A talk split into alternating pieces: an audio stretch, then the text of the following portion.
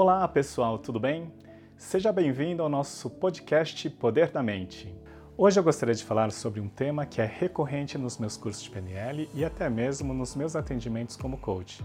As pessoas às vezes me procuram para trabalhar uma questão de realizar atividades físicas, principalmente quando não tem muito interesse ou não gostam muito de realizar atividades físicas.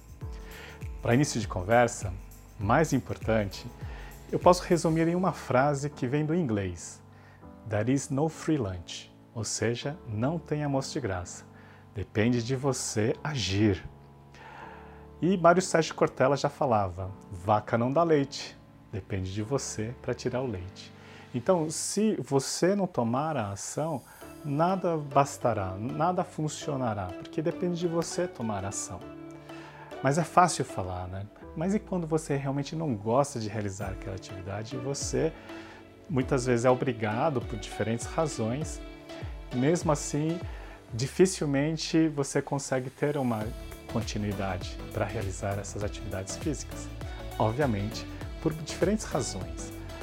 Porque a nossa mente, ela é projetada para economizar energia.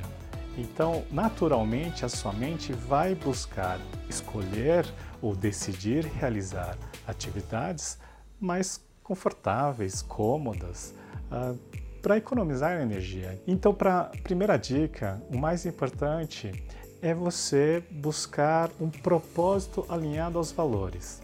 O que significa isso? Quando eu pergunto, para que você quer realizar atividades físicas? A pessoa muitas vezes fala de imediato: ah, eu quero emagrecer, eu quero estar melhor fisicamente, ou porque o meu médico pediu e eu, eu tenho que fazer, porque senão eu vou ter é, consequências graves. Enfim, perceba que você tem respostas rápidas como o seu principal objetivo. Mas o mais importante é saber o que você ganha com isso. O que vai acontecer se você realmente emagrecer? O que vai acontecer se você chegar no seu melhor estado físico? O que vai acontecer se você atender essas necessidades médicas por obrigação? É isso que vai importar. Então, se eu emagrecer, talvez eu, eu tenha melhor estima, eu tenho, é, eu me sinta mais realizado, eu me sinto melhor, eu me sinto mais feliz. Então, isso é que vai ser o principal motivo para você agir. Não necessariamente o objetivo de emagrecer, mas sim o que você ganha com isso. Então, é, se você chegar no seu melhor estado físico, o que você ganha com isso? O que você vai conseguir com isso? Ah, eu vou poder ter mais energia para realizar as atividades com a minha família, isso vai me deixar mais feliz, mais realizado. Se eu atender às recomendações médicas, então eu vou ficar num estado melhor da minha saúde e eu vou ter melhor qualidade de vida para frente. E isso vai me deixar feliz. Então perceba o quanto você ganha em realizar essa atividade isso é alinhar propósito a valores. Porque se você entende a importância desse objetivo, aí sim você potencializa a sua motivação para realizar essa atividade. Toda vez que você pensar em realizar atividade, talvez você possa pensar exclusivamente no que você ganha. Puxa, isso vai me deixar mais feliz, isso vai me deixar mais realizado, isso vai me dar mais qualidade de vida e eu vou me sentir melhor. Então, isso sim é o que você vai projetar como seu propósito. Não necessariamente, exclusivamente, o fato de emagrecer ou o fato de chegar no seu melhor estado físico ou pelas obrigações médicas. Tudo bem?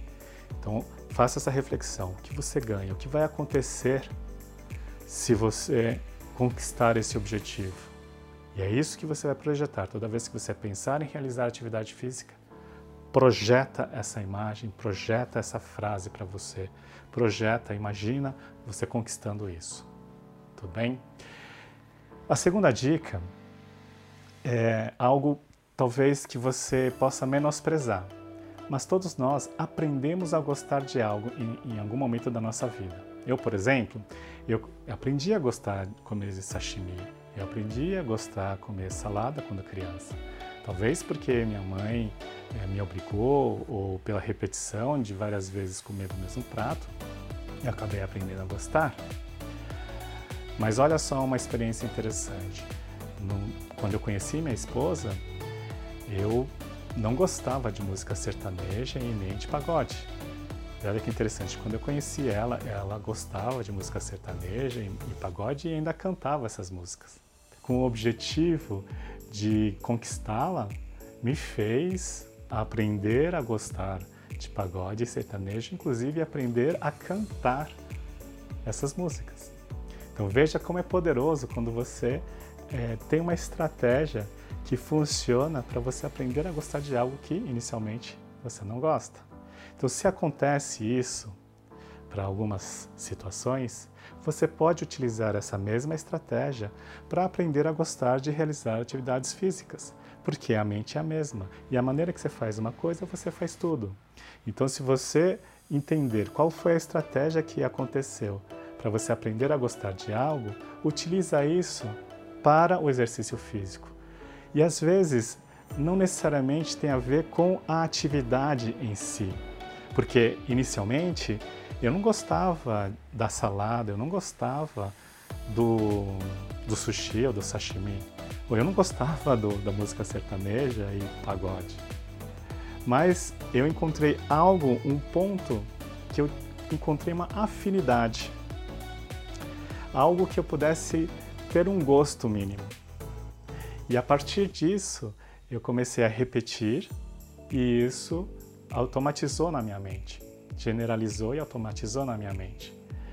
Então, às vezes, para começar a gostar da atividade física, perceba todo o ambiente. O que especificamente em todo o ambiente você pode encontrar uma certa afinidade. Então, se é numa academia, o que no ambiente você pode ter uma afinidade. Às vezes, é, você perceber a amizade que você faz na, na academia. Ou talvez pelo personal trainer que trata com certo carinho, com certa atenção, ou com o professor mesmo da, da aula de, de ginástica, enfim, é, de aeróbico, que ensina muito bem, utiliza músicas muito mais interessantes do seu gosto. Ou às vezes até mesmo a, o vestiário é muito bem cuidado. Então perceba que às vezes não é necessariamente a atividade física, mas o ambiente pode te proporcionar isso. Se é uma outra atividade, por exemplo, corrida de rua, em qual uh, ambiente físico, é um parque, é uma rua qualquer, enfim, busque um local que você tenha certa afinidade. Então, por exemplo, eu gosto de correr aqui no Parque Ibirapuera, tem muitas árvores, inclusive tem uma parte de eucaliptos, quando você passa por lá, você sente o cheiro de eucalipto e é muito gostoso, muito prazeroso. Então busque algo, algum ponto de afinidades. Isso vai criar um gatilho, um estímulo, vai potencializar você repetir isso várias vezes. E se você fizer isso pelo menos durante 21 dias, de acordo com Maxwell Maltz, é uma teoria que você consegue criar um loop do hábito para você é, tornar isso automático. E vai chegar um momento que você vai pensar duas vezes se você gosta ou não gosta de realizar atividade física. Você faz por um movimento automático da sua mente. Tudo bem? A terceira dica tem a ver com algo que eu já falei no meu vídeo sobre motivação, eu vou deixar o card do vídeo aqui, e eu falei sobre metaprogramas. Então, metaprogramas é um estímulo que faz você decidir por algo. E então, às vezes você tem um padrão de estímulo em busca do prazer, ou seja, você realiza porque você percebe um prazer futuro. Ou às vezes você tem um outro estímulo que é a fuga da dor.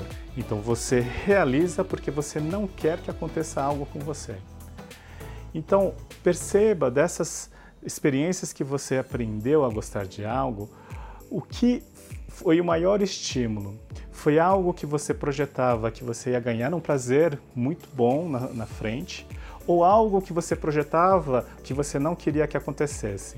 Então, por exemplo, se você é, percebeu que tem, teve um maior estímulo que você conseguia imaginar um prazer muito grande ao conquistar aquele objetivo, então provavelmente você tem um metaprograma em busca do prazer.